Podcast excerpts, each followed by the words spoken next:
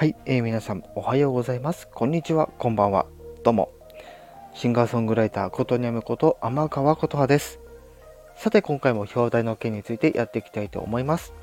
はい、ということで、今回はこちらは、えっ、ー、と、アプリのアップデートの話の方をちょっとね、やっていこうと思います。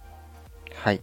というのもですね、今回ちょっと、まあ、特例、まあ、異例というわけではないんですけども、まあ、アップデートの話をまあ、していくんですけど、これね、えー、とですね、いつアップデートがあったかというと、3月の4日ですね。2023年3月の4日にアップデートがあった。4日？うん。内容について触れていきたいと、えー、思います。で、これなんですけども、実はですね、先日は中の人 FM っていうね、あの、公式さんのチャンネルの方でお話があった通りの内容にはなっておりますが、はい、改めて、えそちらの方を共有させていただこうかなと思います。で今回ですね、メンバーシップ購読者だけ閲覧できる、えコミュニティの投稿ができるようになりました。っていうんですね。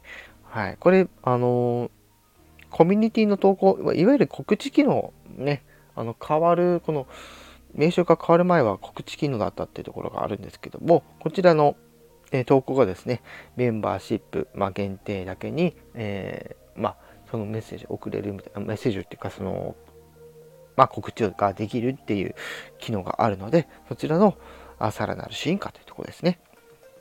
はい。そして、え有料放送の販売価格帯を追加されたということで、こちら先日の放送でもおっしゃっていた通りですね、高い金額帯の追加が今回されております。はい、よりプレミアムな価格で提供ができやすくなるというところですね。はい。といったところでね、あとは、まあ、不具合等の修正ということで、はい。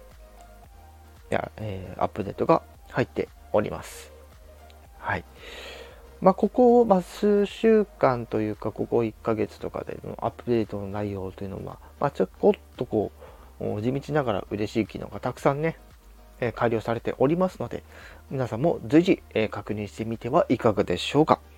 はい。今回本当に手短でございますが、えー、皆様にアップデートの共有をさせていただきました。以上、シンガーソングライターことにゃむこと天川琴葉でした。